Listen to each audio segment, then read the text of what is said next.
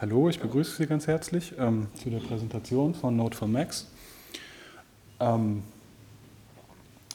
vielleicht ein paar Worte zu der Entstehung des Projekts. Wir haben, ich weiß gar nicht mehr, vor vier, fünf Jahren, glaube ich, hatten wir so die Idee, das war, äh, als Max 5 gerade rauskam und es gab noch kein Max for Life und es gab auch noch keine anderen Projekte dieser Art und Detonate hatte in Max gerade sein User Interface verloren und ähm, Bekannte von mir haben sich ein bisschen über äh, Open Music beschwert und dass äh, das doch schön wäre, solche, solche äh, Scripting-Sachen und Event-Manipulationen, das alles in Max zu machen und nicht irgendwie mit Zwischensoftware hin und her switchen müssen und äh, mikrotonale Darstellung von Notationen und mikrotonales Playback, alles, alles in Max erledigen zu können.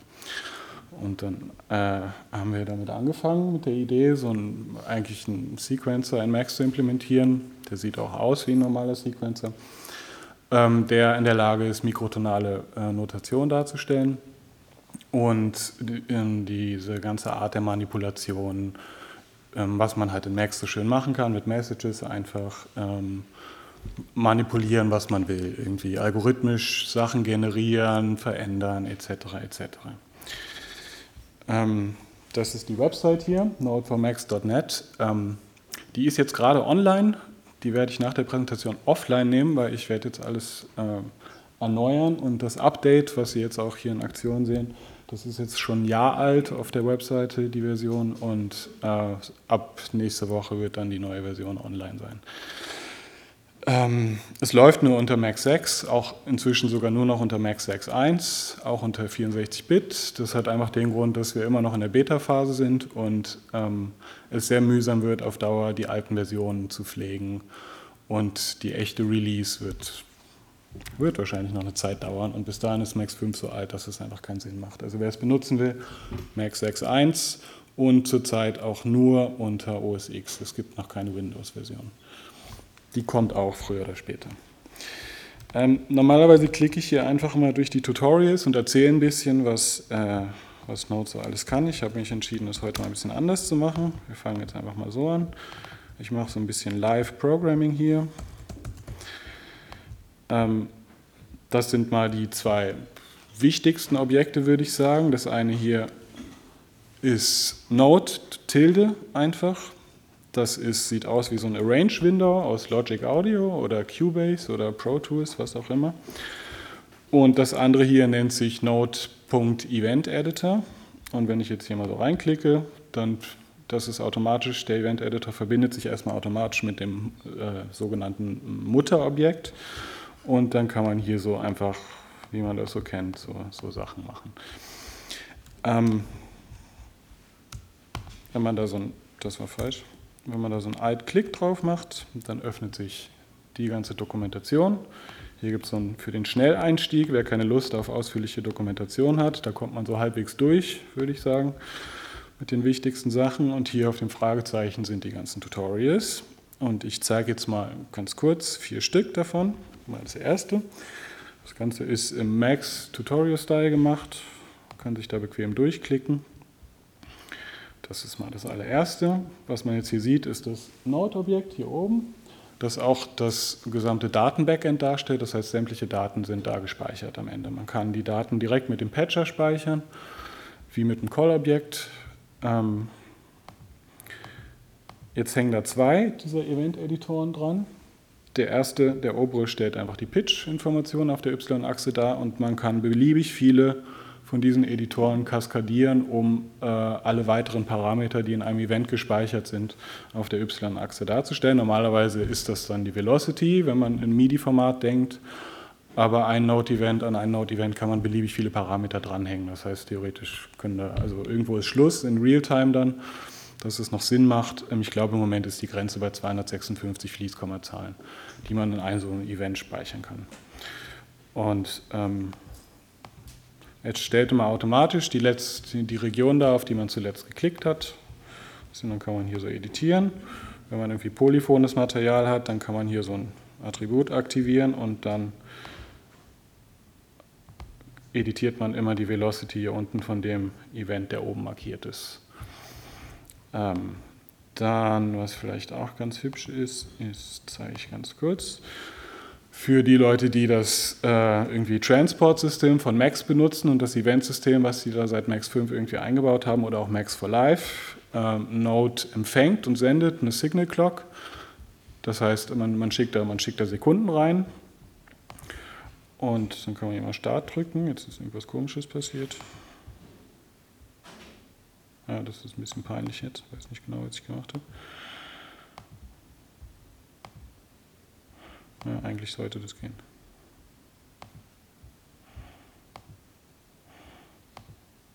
Was habe ich denn jetzt gemacht? Ja, das ist der Vorführungseffekt. Das ist meine Working Copy hier. Die Version, die online kommt, ist nicht die gleiche Version. Okay, ich äh, mache das ganz schnell weg. Ich zeige kurz den Score. Ähm, hier sieht man jetzt sieht man unten das Max Score Objekt. Ähm, man kann alles, was man im Interface macht, kann man mit Messages machen. Drückt man hier die einfachste Message hier ist einfach New Region ohne Parameter und dann wird da so eine Region kreiert auf dem ersten freien Track ganz vorne. Dann kann man Events auch mit Messages generieren. Was man machen kann, sind so komische Nested also, ähm, Rhythm Trees, die man aus, aus Open Music kennt. Kann man ein bisschen kompliziertere Events auf einmal kreieren, zum Beispiel sowas. Dann teilt er, man gibt dann immer hinter der eigentlichen Duration von einem Event die Teile an und dann wird zum Beispiel sowas hier generiert. Ich kann jetzt hier draufklicken und dann kriege ich das Menü oder ich mache das mit, mit, auch mit einer Message, lösche, lösche ich den Notenschlüssel, mache einen neuen dahin. Ich kann hier ein Stuff über das Kontextmenü dranhängen. Ich kann es auch mit einer Message machen, Schlüssel generieren und noch was. Ich kann Time Signatures generieren mit Unterteilungen, die mir das äh, äh, Rendering von, von den, also das Beaming, die Balken auf Deutsch heißt das, von den Noten hier verändern etc. Dann zeige ich noch kurz das zweite Score-Tutorial. Man kann solche Sachen hier machen, einfach irgendwie Ghost Notes und äh, den Staff so verändern, dass da nur noch eine Linie zu sehen ist. Ähm, man, muss sich, man kann sich mit Hilfe der Messages einfach seine eigenen Shortcuts kreieren. Das heißt, ich selektiere jetzt hier ein Event, ich habe jetzt die Pfeile und benutze ich einfach als Shortcuts. Kann ich solche Sachen machen. Und ich kann das gesamte Layout, ich kann jetzt hier und hier selektieren und ich sage jetzt Stem Direction Down und dann sieht das so aus. Das kann ich alles in Patcher zusammen speichern. So, viermal dazu. Na genau, jetzt schauen wir mal ganz kurz, wie das so aussieht. Das hier ist der Dart Data Outlet.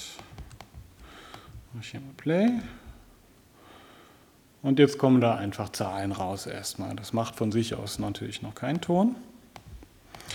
Und dann gehen wir direkt weiter. Nehmen wir das nächste. Ich kann, muss die Sachen auch nicht mit dem Patcher speichern. Das, die äh, ähm, Scores werden einfach als Textfile abgespeichert und dann sieht sowas zum Beispiel so aus. Das sind jetzt sehr viele Regions. Was ich jetzt gemacht habe, ich kann die Darstellungsform ändern in so eine Art, in so ein Multislider-View und dann kann ich das hier so editieren. Ähm, wenn die diese Controller-Darstellung haben, dann werden die auch nicht im Score gerendert. Ich kann auch verhindern, dass Regions überhaupt im Score gerendert werden, weil der zeigt mir jetzt den Staff trotzdem noch an. Aber sobald ich jetzt den Darstellungsmode auf Piano Roll ändere, fängt er an, mir die Regions hier auch in den Score rein zu rendern. Hier ein paar Mal machen. Und dann können wir auch gleich weitergehen. Das ist nicht weiter spannend. Ähm, was ich jetzt heute gemacht habe, ich habe einen Mini-Track mal kurz programmiert. Äh, das ist quasi die äh, Klavierstimme, die ist sehr einfach. Ähm, was man jetzt machen kann im Vergleich zu anderer Software, was natürlich ganz wichtig ist, ist, es gibt hier keine MIDI-Tracks und Channels mehr, es gibt einfach verschiedene Event-Types, die gehen von 0 bis 256 ähm, die werden dann automatisch in die verschiedenen Staffs reingerendert. Das heißt, die Oberstimme wird jetzt in den ersten Staff reingerendert und das hier unten ist Event Type 1, zu dem ich jetzt mal springe. Dann wird er so nicht mehr durchsichtig. Und dann kann ich den jetzt editieren und das ist die Bassstimme hier in diesem Staff. Und jetzt ändere ich die Pitch Resolution, schalte ich jetzt einfach mal aus und zoome ich mal ein bisschen rein, weil das dann ein bisschen komfortabler geht. Und dann kann ich hier zum Beispiel eine hübsche mikrotonale Bassstimme machen und der zeigt mir das sofort schön an. Ähm, das ist einfach jetzt automatisch irgendwie generiert und wenn es die Möglichkeit gibt, äh, kann ich die Accidentals einfach vertauschen in Kreuze, Auflösungszeichen und der zeigt mir dann immer die Abweichung von, von den Halbtönen. Ähm, genau. Das werden wir auch gleich mal hören jetzt, glaube ich. Gehen wir ins nächste. Das ist jetzt im Prinzip die gleiche Bassstimme, nicht ganz. Und was jetzt da dran hängt, ist ähm, Fluid. Das ist so ein Max-Objekt. Da kann man Soundfonts reinladen. Und was ich gemacht habe, ist einfach diesen Fluid Synth in, ähm, ins Poly reinzustecken. Und was ich jetzt tatsächlich machen kann, ich kann hier einfach, je nachdem wie viele Stimmen ich hier unten habe, ähm,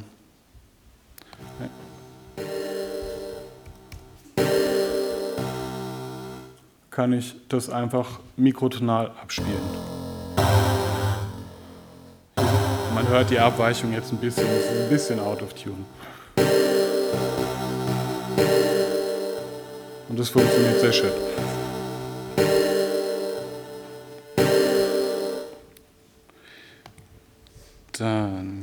Ins nächste. Ich kann mir theoretisch auch den General MIDI Synthesizer einfach ins Poly reinmachen und Pitchband-Informationen da reinschicken. Ich habe jetzt einfach den Fluid Synth genommen, weil man den tatsächlich verstimmen kann auch. Und ich muss dann nicht irgendwie, wie, wie zum Beispiel, wenn ich das mit MIDI machen würde, müsste ich unterschiedliche Kanäle verschieden, verschieden die Abweichung machen und ich könnte aber nicht beliebig jede Note einzeln individuell verstimmen, sondern ich müsste mir jeweils den ganzen Kanal via Pitchband verstimmen, was irgendwie die Flexibilität ein bisschen einschränkt. So, jetzt haben wir diese ziemlich banale Klavierstimme hier aus zwei Akkorden und weil ich faul bin, ähm, importiere ich mir jetzt einfach mal irgendeinen Beat als MIDI-File. Den lade ich da rein. Hier auf Kanal 5. Ähm, hängt auch wieder ein Fluid Synth dran und da habe ich jetzt einfach einen General MIDI Sound Font geladen mit Schlagzeugsounds. Ähm, und das wird dann alles schön importiert. So, das stimmt nicht ganz. Und dann habe ich irgendwas vergessen. Nee, Duck.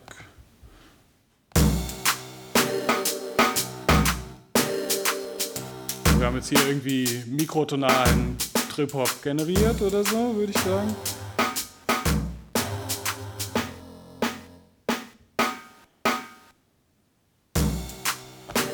Und so läuft das dann.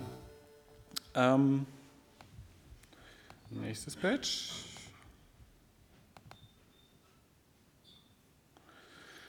Dann, ähm, es gibt im Moment leider noch nicht so eine, so eine Break, Breakpoint-Function-Ansicht, wie man das aus Max von ähm, äh, anderen Objekten kennt. Was Node allerdings schon kann, ist einfach, es gibt hier so ein Attribut, das heißt Output Next Event.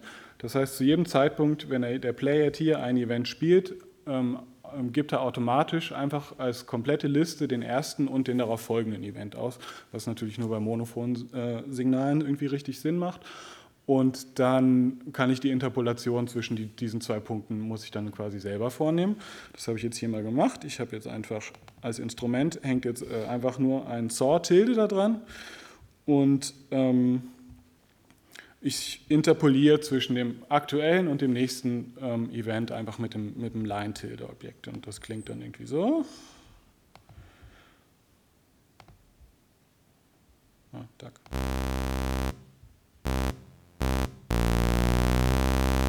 Hört man es ganz schön. Das heißt, ich bin auch in der Lage, so kontinuierliche Breakpoint-Function-Sachen äh, zu, zu generieren. So, und ich bin relativ schnell, ich bin ja schon fast durch. Jetzt, ich habe nur die Anfänge gezeigt. Ähm, hier sind es noch ein paar Stimmen mehr dabei. Ähm, gleich hänge ich auch noch Video da dran. Was ich gemacht habe, ist, ich gehe mal zuerst einfach dahin. Wir haben jetzt Gleich lade ich noch einen Film dazu. Was ich gemacht habe, ist, ich sehe hier gerade nichts, doch da kommt es. meine Region 10 hier ist meine Video Control Region. Was ich jetzt mache, ist die grünen Dinger hier, das ist ein Event-Type, kontrollieren ähm, das Stretching in der vertikalen Achse vom Video und blau und rot kontrollieren einfach ähm, den Bias Offset von rot und grün vom Video. Ähm, was jetzt passiert, ohne dass ein Film geladen ist, äh, sieht es dann einfach so aus. Wenn es jetzt blau kommt, färbt sich mal blau. Da färbt sich rot, blau und so weiter. Das Schöne ist, äh, ich kann einfach auch den Video mithilfe des Sync-Signals, was Node hier raussendet, kann ich einfach ähm, das QuickTime-Video auslesen und ich kann komplett alles synchron in der Timeline halten. Theoretisch kann ich Videos auch platzieren wenn ich ähm, eine Region hier hin und her schiebe, kriege ich aus einem Outlet, dem Status Information Outlet, bekomme ich sämtliche Informationen immer über die letzt bewegte Region. Das heißt, ich kann mir theoretisch ein Offset generieren, sodass ich verschiedene Videofragmente tatsächlich in der Timeline auch platzieren kann. Ich kann ein komplettes Arrangement machen, das gleiche kann ich auch mit Audiobuffern machen, wenn ich das möchte. Ähm, jetzt laden wir mal noch den Film hier. Ist jetzt da? Dann schauen wir uns das einmal an.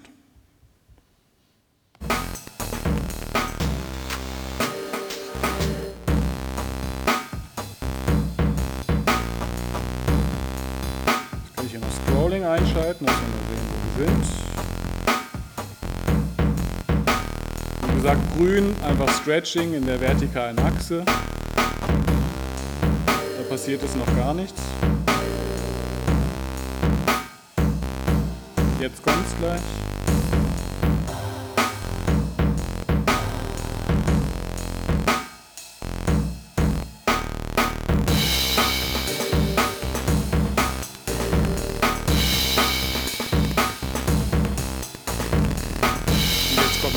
Offsets noch dazu.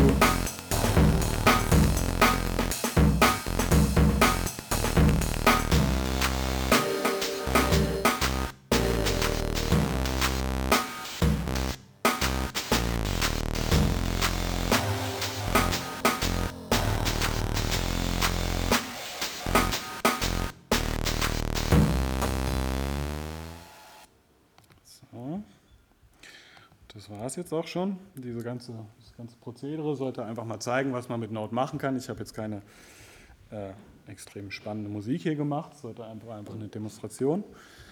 Ähm, was ich noch ganz kurz zeigen wollte, ist, wie so ein komplexerer Score in Node auch schon aussehen kann.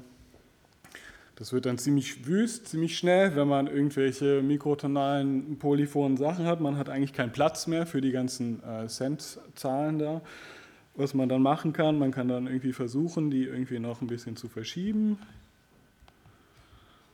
Accidental Offset machen wir minus 2, so, dann wird es ein bisschen übersichtlicher und so.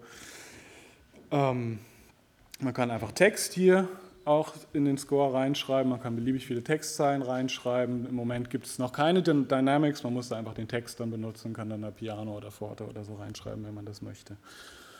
Und das Rendering ist einigermaßen schnell, es geht. Seit Max 5 ist das alles ein bisschen träger geworden, habe ich das Gefühl. Und damit bin ich auch schon durch und bedanke mich und nehme gerne noch Fragen an.